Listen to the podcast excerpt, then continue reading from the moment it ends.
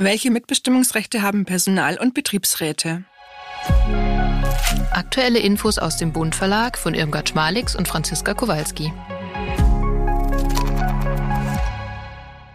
Bei der Umsetzung des neuen Gesetzes in Dienststellen und Betrieben bestehen zahlreiche Beteiligungsrechte. Zum einen haben Betriebs- und Personalräte die Überwachungsaufgabe, dass der Arbeitgeber das Hinweisgeberschutzgesetz im Sinne der Beschäftigten einhält und umsetzt.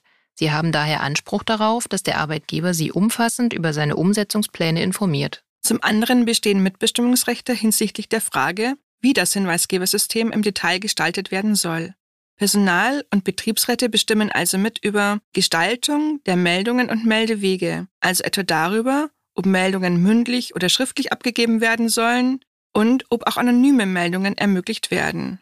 Sie bestimmen auch mit über die personelle Besetzung der internen Meldestelle, wenn zur Besetzung neues Personal eingestellt oder Beschäftigte auf diese Stelle versetzt werden sollen. Werden digitale Hinweisgebersysteme eingeführt, besteht zudem das Mitbestimmungsrecht bei technischen Einrichtungen, denn dabei bestehen in vielfältiger Hinsicht Überwachungsgefahren. Am besten gehen Personal- und Betriebsräte jetzt auf die Arbeitgeber zu, um gemeinsam solche Regelungen per Dienst- oder Betriebsvereinbarung abzuschließen. Wir empfehlen allen Betriebs- und Personalräten das E-Learning zum neuen Hinweisgeberschutzgesetz und den Kommentar Hinweisgeberschutzgesetz von Peter Wedde, beides aus dem Bund Verlag.